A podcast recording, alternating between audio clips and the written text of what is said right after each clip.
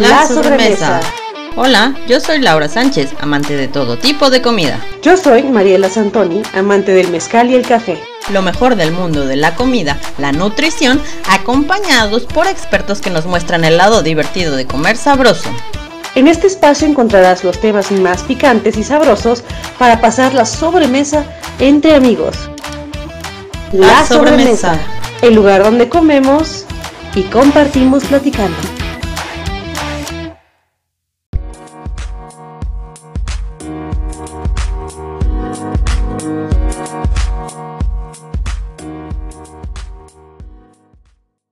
Everyone, my name is Mariela Santoni. You know that I'm the host of La Sobremesa podcast. And today we're going to have our special, special, special episode of Nourish Your Soul. You know that I'm a mother and I'm always into this kind of um, arguments. Yes, I do, I do, I do like polemics. And today we have a very, very special guest. She's Stephanie Thomas. She is the writer of Mal de Mères Mal de Madres en español, and is a very, very deep book about regretting motherhood. How are you doing, Stephanie? Welcome. I'm fine. Hello. Thank you very much for your time. I'm very glad to have you here because I have a lot of questions. You know, uh, at first I thought that this is something that just happened here in Mexico because as a Latin woman is I think it's common to keep the secret. I'm, regret, I'm regretting my motherhood. And suddenly I saw this book that is very, very well researched. And I understood that regretting is universal. This feeling is universal. Yeah. Since Israeli, since, since Israel, since uh, Germany, since France. What do you think about this? I think that what's your personal approach to your motherhood? Does this um, inspire you to write a book, or it was more like uh, this book that you read, the the. Um, well, let me tell you the beginning of this story of this uh, of this book. Uh, in fact, I was having a drink with a, a friend of mine, and we were talking about children and motherhood, and like we do usually when you are with your friends sometimes and with a, a drink. And um, that friend uh, well told me about uh, regretting motherhood but in, general you know? Mm-hmm. and i said wow how can you regret to be a mother? Oh, she wasn't talking about her but suddenly regretting and motherhood were two words that for me at that moment were not compatible. You see what i mean? Yes. And then i think about it and it made a sort of echo you say echo uh, to me and I started to think about my own grandmother, who was a wonderful grandmother. I loved her more than every, everyone. She was great. But I realized that maybe she regretted to be a mother with my father. And um, so I started to think about the way she could, well, she, she was dead and my father was dead. So I had a boulevard, how you say that, a huge avenue to think about this family stuff and about motherhood. And then I began to ask questions to other women. I tried to find them uh, on internet, on uh, social me- medias, and all that stuff. And I found mothers, so I could ask them the questions: Do you regret? And the one uh, that interested me the most were the one who could look straight me in the eyes and said, "Yes, if I had to do it again, I wouldn't have any child. And I said, okay, well, okay, let, us talk now because I think that we can share something. You can tell me what you think, what, what you think about that. And I have a child. She's 18. Uh, I don't regret her. And this was the point quite interesting. It's because I was very far of this, um, all these questionings that I was very curious to ask them all these questions to those mothers. So that was the beginning. And I had my grandmother, so I can jump, play with all. Yes, mo- uh, grandmother Bon. I, I, I really like the way you you picture her in the book. Is is um it's very touching for me also because I, I understand the the context of the war, the context mm-hmm. of the church as, um, asking child children's to the mothers and uh, it's, it's a really good research there because i understood more about the way the society thinks about the mother the motherhoods and, and and also how you research the, the paragraph that you said. That's why mother's day exist. So it's all this marketing behind it and all these politics behind these mother's day. Yes at, at that time during the second world war uh, you had to make children for the patry. You say patry in English? I don't know it for the the country. Mm-hmm. Uh, and if you you were not doing children, you were not a, a, woman. So you had it's something you had to do. Otherwise, you were like rubbish, you know. Mm-hmm. Um, so it was a huge burden on the um, shoulders of, of women. A bit less now, but still, it's another way of putting them the um, the burden on, on their shoulders. Yes, it's a very it's, very big load. Yeah, it's a, a, like an obligation, injunction. You say, well, mm-hmm, an obligation. Yes, uh, uh, according to you, according to these ten testimonies, where do you think that regrets come from? Um, many there's many hints uh, and when i asked all these women i could see links between them. In fact all these 10 women could be only one woman. You see what i mean? Yes. um, because they more or less all share the same um, way of regretting or um, they are anxious women usually they put a huge um, effort, uh, investigation on their children. They really want to be a good mother, but what is a good mother? I don't know. I think we try to be the best, but uh, we do our best. But uh, but for them, it's very important to be excellent all the time. So it's hard to be excellent all the time. It's impossible, I, I think. Um, and also some of them had some trouble with families or uh, I don't like the word toxic, but it's uh, sometimes some women had difficulties with their own families. Mm-hmm. Um, well, that was the answer of what you were expecting. there's no there's no expectation. We are just sharing here around the table, and it's it's getting deeper. That's why I like to have you here because we're getting deeper in this subject. And I do really like a lot that you have a, a very joyful motherhood. Yes. I, I was wanted, I, I really wanted to ask about your own motherhood because I want to share a little bit more about mine. I realized with your book that it was also like an obligation for me. The, mm. the context about my mother, my own motherhood became rushed. I, I picture myself before my own pregnancy like a very autonomous, independent woman. But suddenly, all my cultural pressure became real when I was like, oh no, I need to get married before this bump shows. Mm-hmm. And I rush everything. And suddenly, I see that I do not regret to have my child, as you also write in your mm-hmm. book. They did not regret about the child or the children no. they had. It's the motherhood itself yeah. So you so, know you, you can you can love your husband and hate to be married with him. So it's uh, it's the same. You don't have to love to be uh, the the role people or society is, is expecting from you. Because it, it's hard every day I, I guess I, I think. So so we can speak that we can talk about that that maybe is the context itself. Anxious woman trying to to be to be win to win in a very complex game mm. about what is expecting about us. Um, the thing is that that all these mothers who are regretting are they feel guilty to feel that, but regretting is a feeling. It's like yeah, it's a feeling. It's it's not a disease. It's not uh, you know. It's just a way of um, feeling things and. Um, so it's like uh, we, we say that in French, double peine. It's like a double.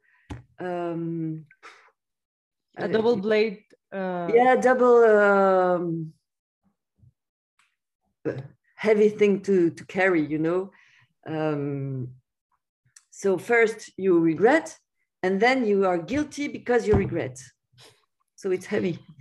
Yes. And yes, you don't have to feel guilty. It's like that because you the children are really loved. But um, there's no uh, this is sure because people say, "Oh my God, but oh, the poor children! If the mother regrets, no, no poor children. They are mm, very well. Um, um, how you say that? Uh, they guided, for, uh-huh. looked after, loved. Uh, it's the mother do more than other mothers.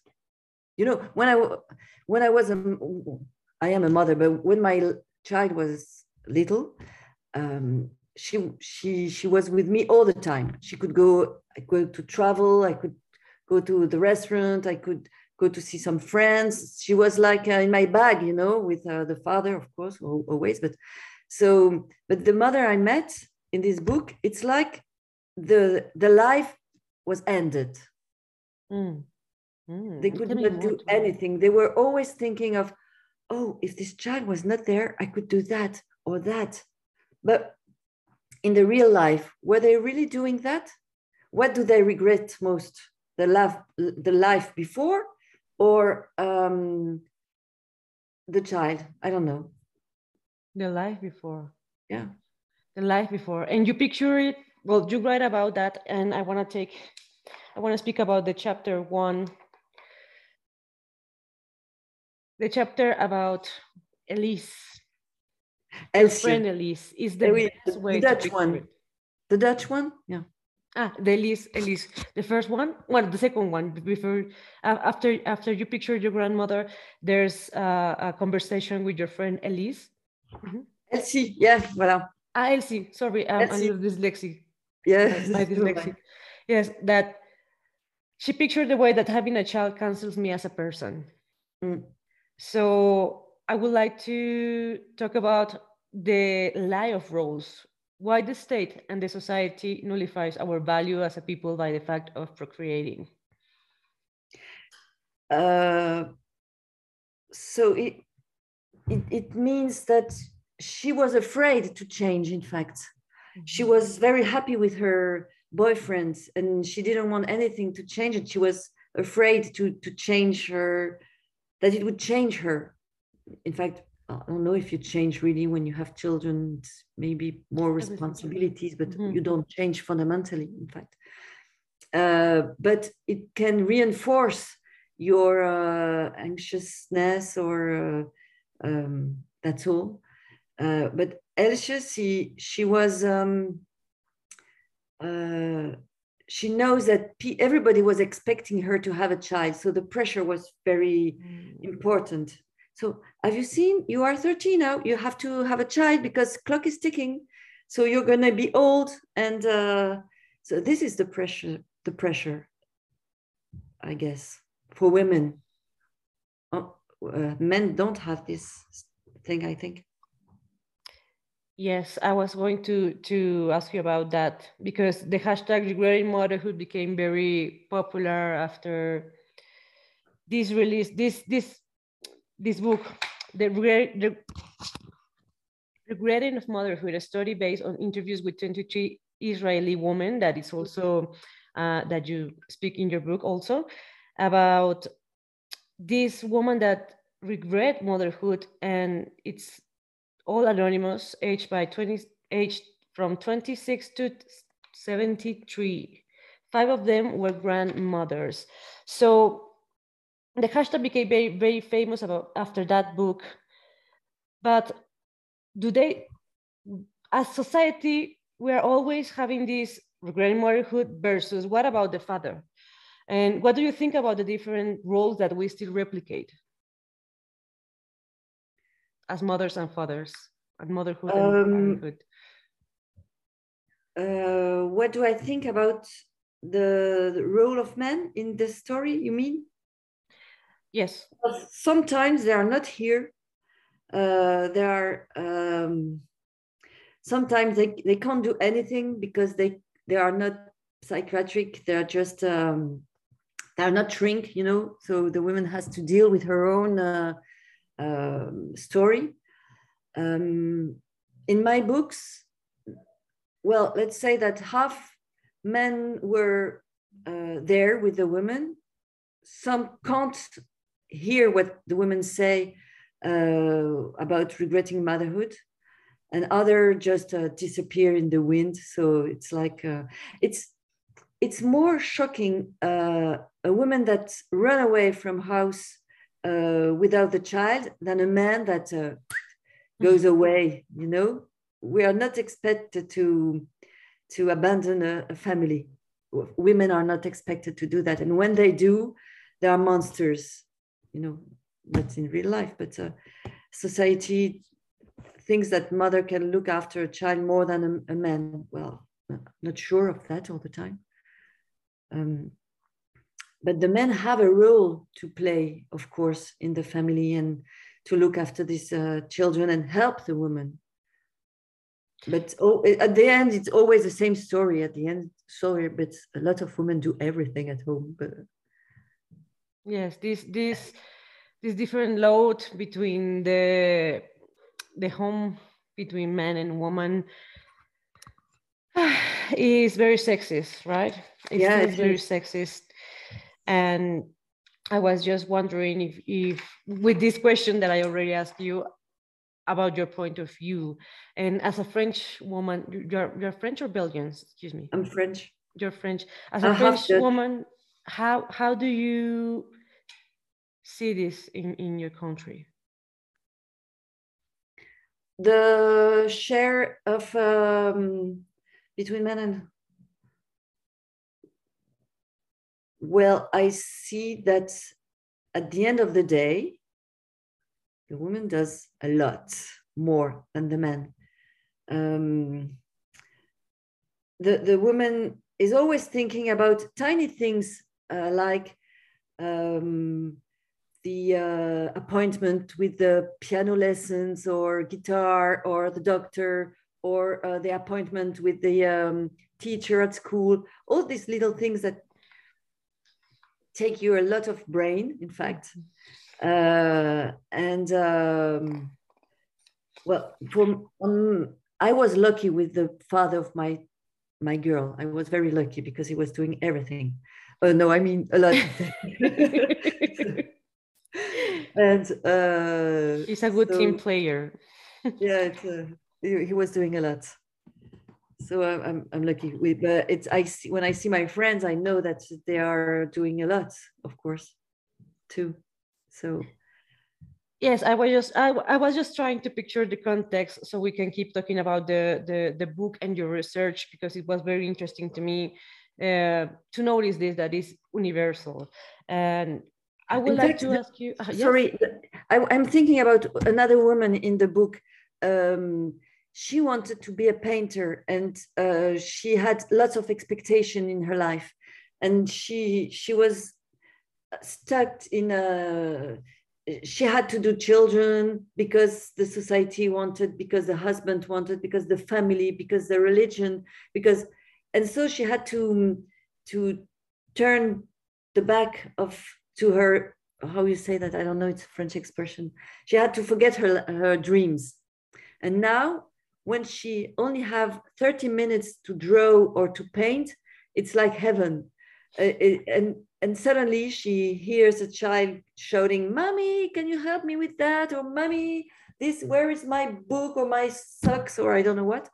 And um, at the end, it's always the mother who is um, called. Uh, and so the, the problem is that what I see is that the woman is always, the mother is always uh, asked to be it's hard for her to have her own uh, secret garden and to do what she wants to realize herself.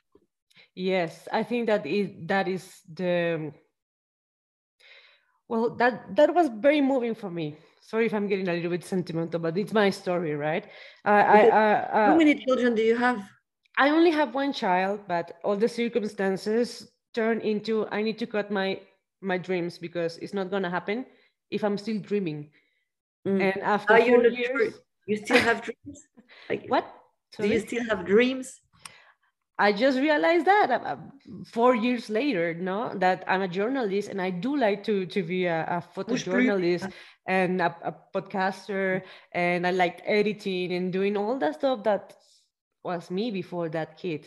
But it's true, I'm an anxious woman who puts the kid first, and I'm always available for not the husband because I'm I'm getting divorced, but the babies first. Dun, How old is the baby? four years. Four years. Yeah, it's uh, it's little. It's uh, young.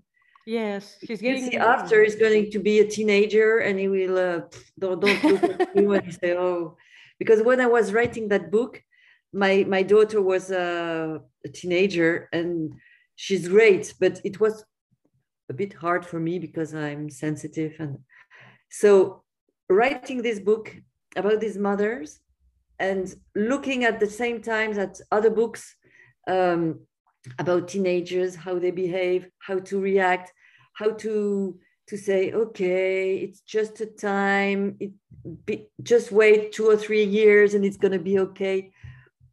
So I, I must say that uh, it, it was funny for me uh, this the moment I was writing that book because I was traversing. I was um, how to say that I was. Uh, you were crossing that. that oh yeah, I was crossing that phase. the, the teenage age.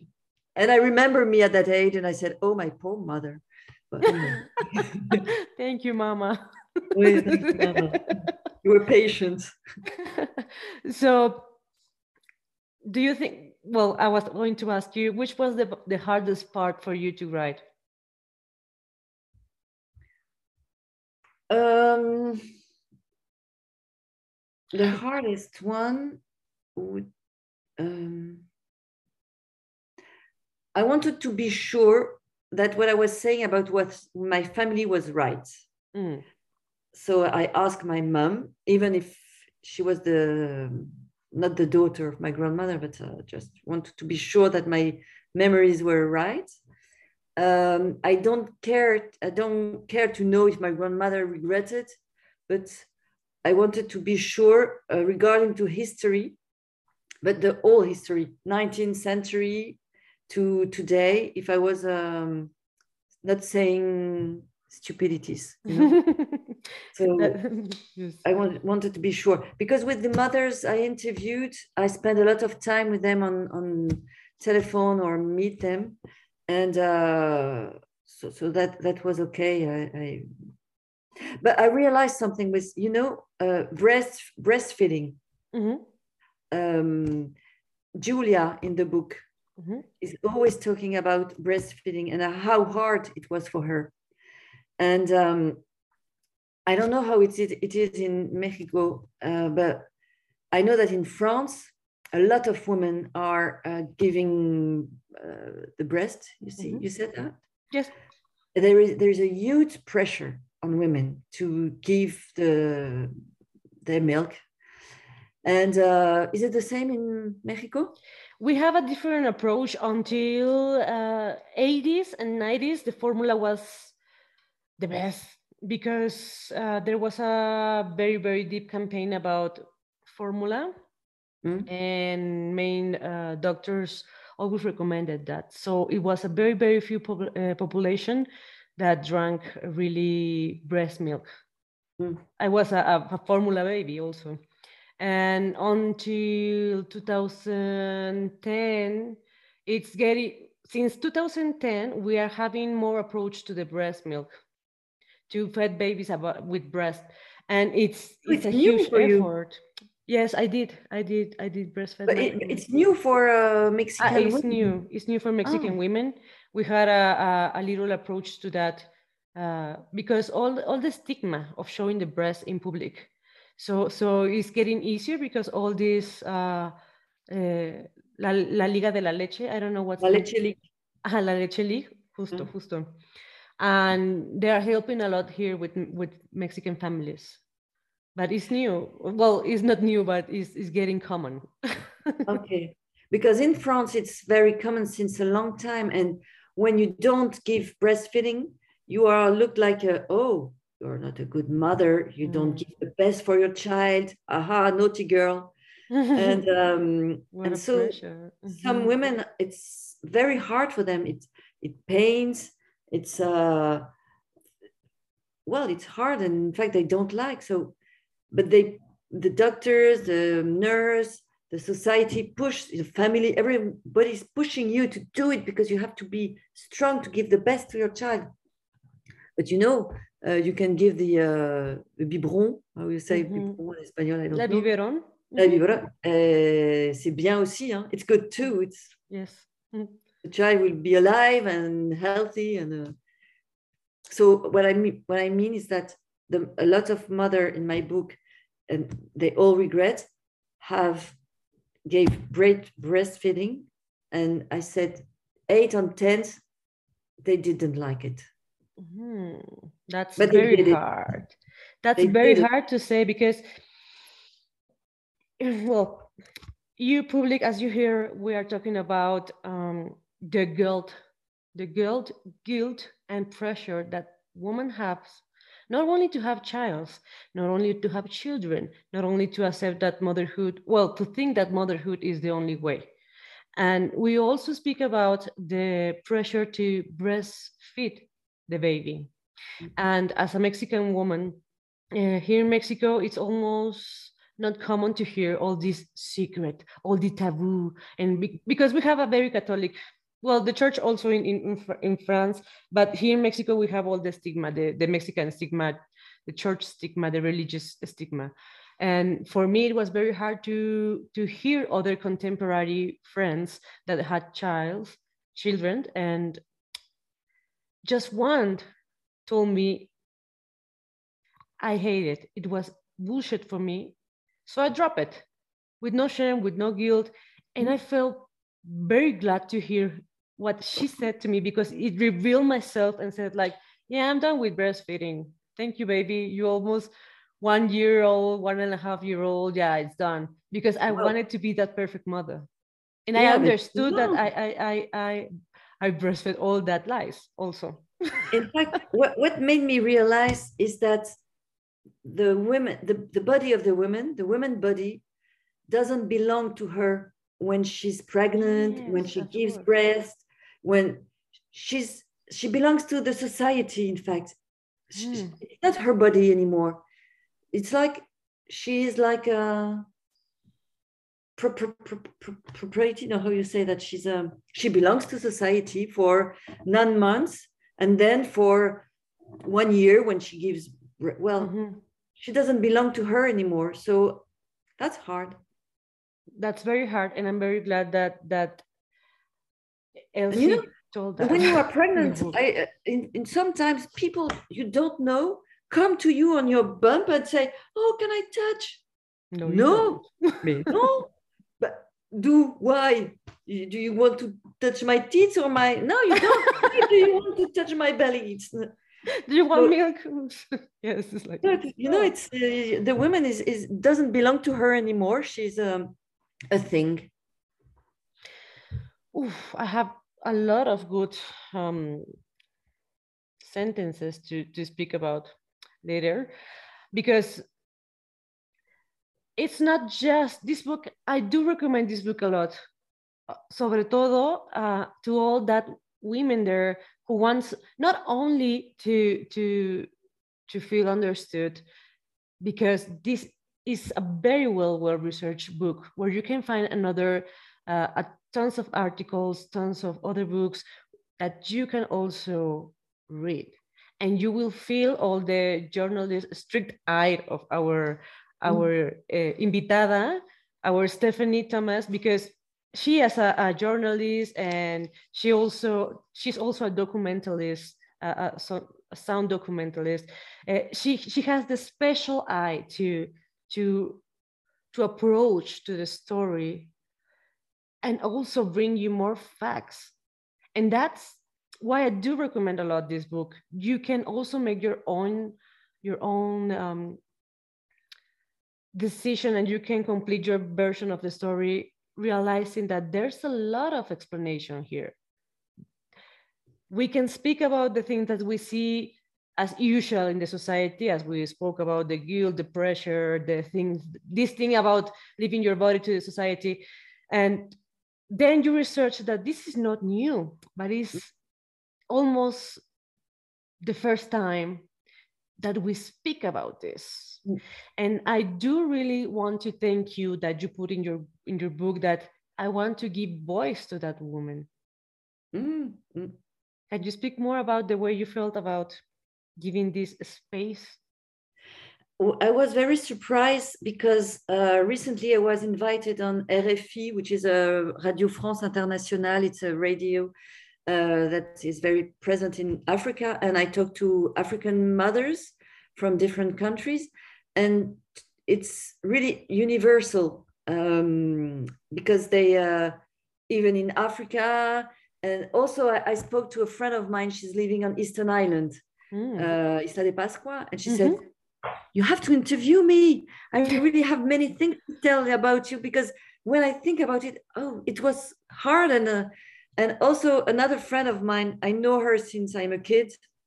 And she said, Why you didn't ask me for this interview and these books? Because I regret.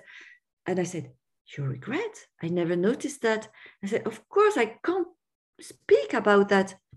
I'm a very good mother, but I I I'm too stressed in my life. I, I don't sleep because of my kid, even if he's 15. Mm. Uh, I'm and all the thing I do is have no sense, you know. In fact, uh, I don't know how you say in Spanish, but uh, you know the myth of Sisyph, the Sisyph myth. You know the guy who has a huge rock and all the day he pushes the ah, Sísifo. And at the end, mito de Sísifo. Uh-huh. He's pushing yeah. this this big load every day. But it's the same with these mothers. Every day they push the huge rock, and they do many things. Go to the park, give the the bath, mm. do the homework, uh, go to the doctor, and at the end of the day the balls the rugs falls and the next day well, it's again the same stuff every day. And all these um, things they have to do as a mother have no sense. So it's like the link of with them and the child hasn't been done in fact. And they feel very sorry but they do it again and again and they feel guilty. But you you can hate going to the park with your child. You can hate because uh, really the park is boring huh? I don't know and you need to be pendant every time. Uh, it's a uh, all, oh, no, with, with other mothers and you well and uh, many things that when you are a mother that you dislike and you can dislike it. It's not a big deal but these women love their child so this is the principle I'm very glad that you're touching this feeling because um, that's one of the things that I, I would like to do. Me as, as, as a journalist in my career, I do like to speak about motherhood because it's not that common. It's not that well researched, and it's also like half half seen, half blocked. And I wanted to ask you something about. Let me check. So we're almost done with the with the show today, but I would like to ask you something very important about regretting motherhood. That mm. the hard load of being mother and the society trying to prove we are wrong. Now, what can we do to decrease this feeling? Is there a way out of this miserable miserable feeling? The thing is, um, the, the, the, the when the mother realizes sometimes it's just when the um, child is um, born you know 10 minutes minutes after sometimes it can be a, a, a, weird feeling that they don't really understand and they can realize 10 years after later you know? And the the thing is that when they realize the most important for them is that they realize that, that it's irreversible irreversible mm, you understand irreversible okay so this is um that's frightening in fact to realize that you can't go back, that now you have a child and it's irreversible.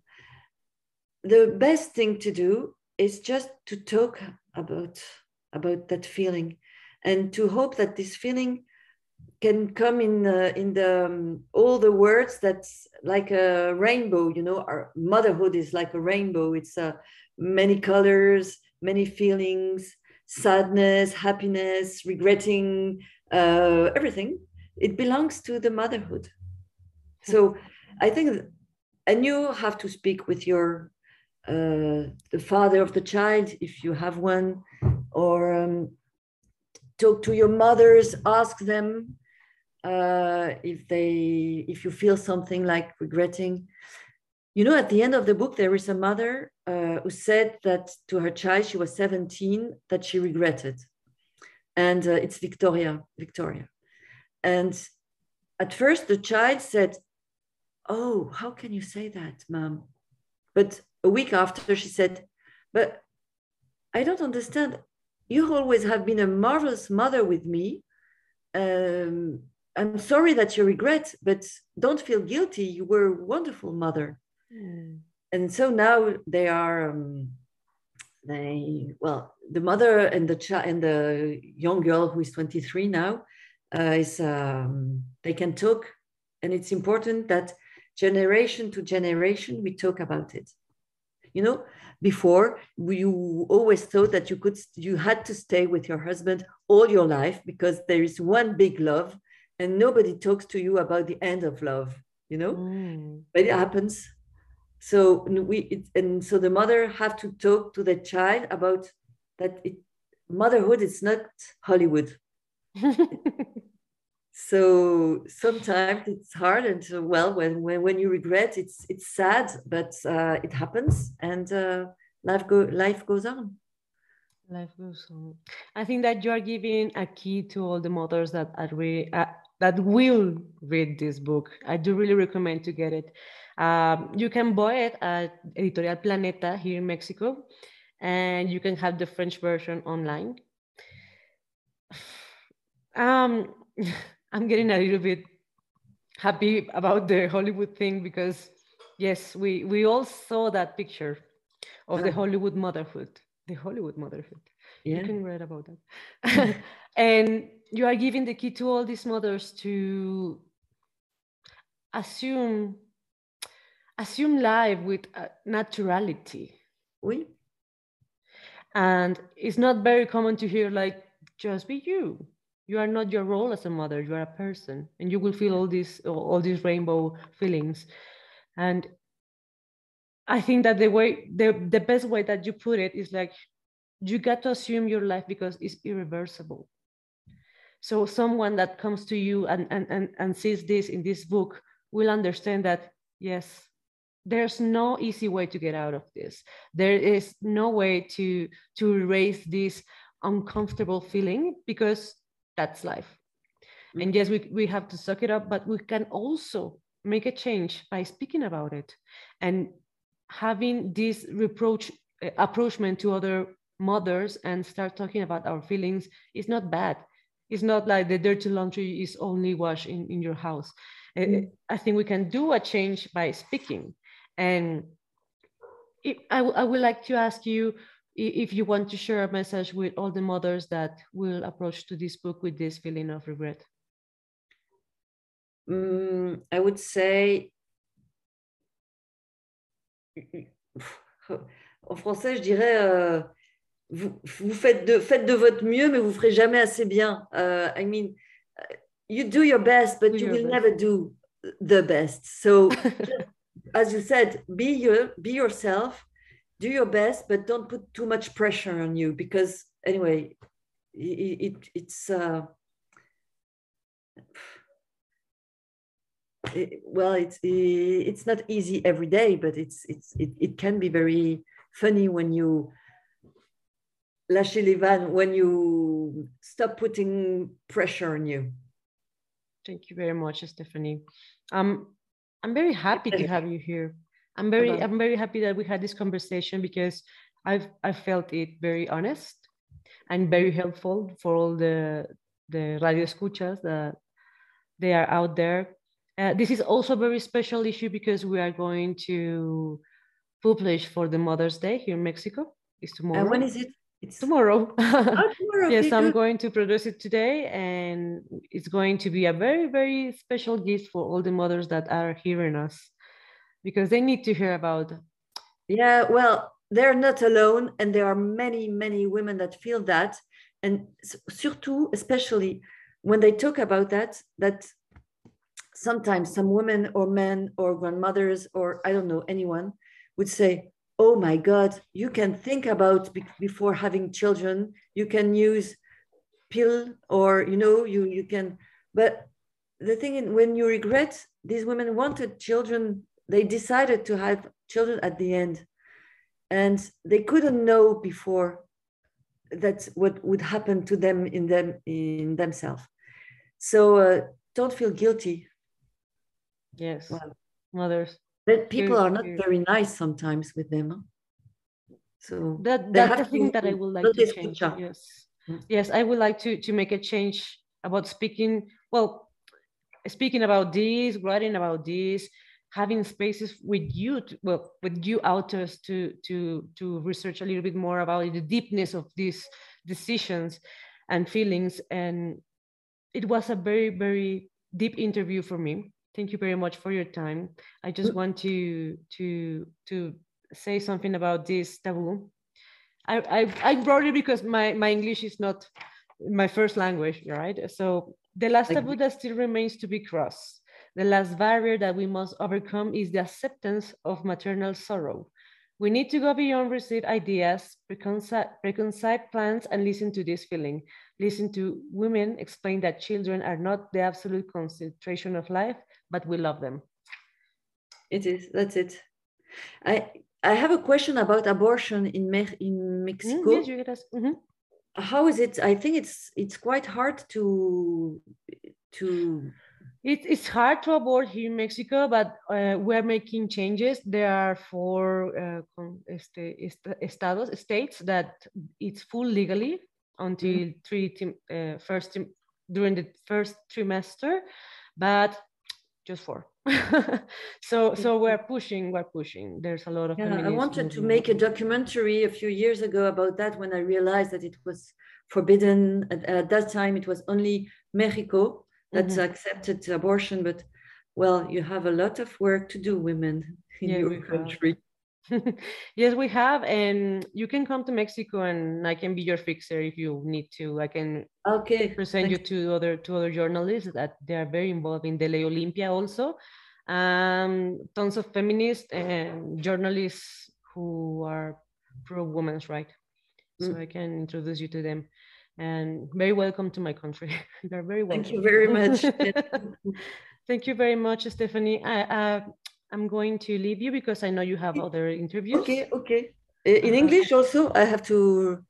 Well, thank you very much. Thank you, and um, hope to hear it. Can you send it to me? What you do? Yes, yes. Would you like to share your, well, if you have your social media, if we, we can search you also and tag you.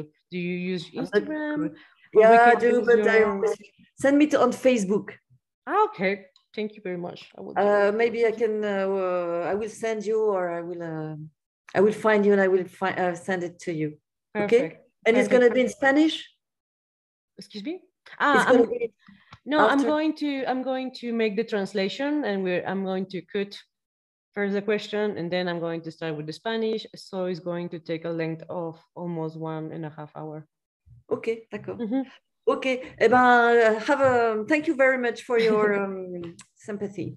Hi, Stephanie, thank you very much for your for having us, for Yeah. having us in your home and having us in your in your special deep outer profound writing. And thank you for letting me asking you all those questions. Thank you very much. And if you come to France or Belgium, let me know. Thank you very much. I'm- I will be gladly. Bye bye. Bye bye, Stephanie. Mariana, muchas gracias por la entrevista. Yo me despido. Soy Mariela Santoni para la Sobremesa Podcast. Fue una entrevista muy profunda con la autora Stephanie Thomas de Mal de Madres, un regalo súper especial para todas las mamás que están lamentando pues el simple hecho de ser mamás. Pero no a sus hijos. Entonces, lo pueden conseguir en Editorial Planeta y por favor, si quieren contactarnos para también ganarse un mezcal de mi vanidad, pues escríbanos, escríbanos un DM. Yo me despido de Stephanie Thomas, muchas gracias. Adiós. Y de Mariana Avilés, que está también compartiendo aquí espacio con nosotras, quien nos ayudó a contactar a la autora. Mariana, muchas gracias a ti y a Editorial Planeta por ayudarnos a concretar esta entrevista. Me siento muy honrada de poder ayudarlos. Al contrario, también a ustedes, muchas gracias. Muchas, muchas gracias. No se olviden cada semana un nuevo episodio de La Sobremesa en La Sobremesa Podcast por Spotify. Hasta la vista. Hasta la vista. Bye. Bye. La sobremesa sabe mejor con Mezcal Mi Vanidad. Acompaña la hora mágica de compartir con el mejor mezcal para gustos exigentes de Oaxaca, Mezcal Mi Vanidad. Adquiérelo por DM en nuestro Instagram La Sobremesa Podcast. La sobremesa sabe mejor con Mezcal Mi Vanidad.